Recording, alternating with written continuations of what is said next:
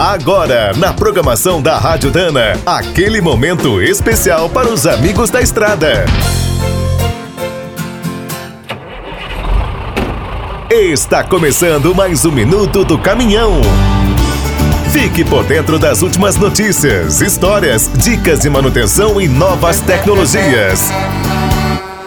Quem usa o celular no trabalho terá uma boa notícia em breve. Apesar do atraso, a conexão 5G deve estrear por aqui no ano que vem. Ao contrário da troca do 3G pelo 4G, que muita gente nem percebeu, agora o salto será enorme. A internet ficará até 20 vezes mais rápida. Para os caminhoneiros, o 5G poderá facilitar a comunicação com a família, as transportadoras, as oficinas, o resgate ou a polícia. Mas uma pergunta fica no ar: de que adiantará toda essa tecnologia se uma grande parte das estradas brasileiras não tem sinal de nada? Esse é um problema antigo. Atualmente, o Congresso Nacional tem vários projetos sobre o assunto. Alguns estão em análise desde 2015. Em certos estados, como São Paulo, uma saída foi passar a exigir pelo menos um serviço básico de internet nas rodovias privatizadas. Agora, uma proposta parecida envolve a concessão do 5G. Incluíram no edital que os vencedores precisarão amenizar o apagão das BRs. Pelo plano atual, as operadoras responsáveis pelo novo serviço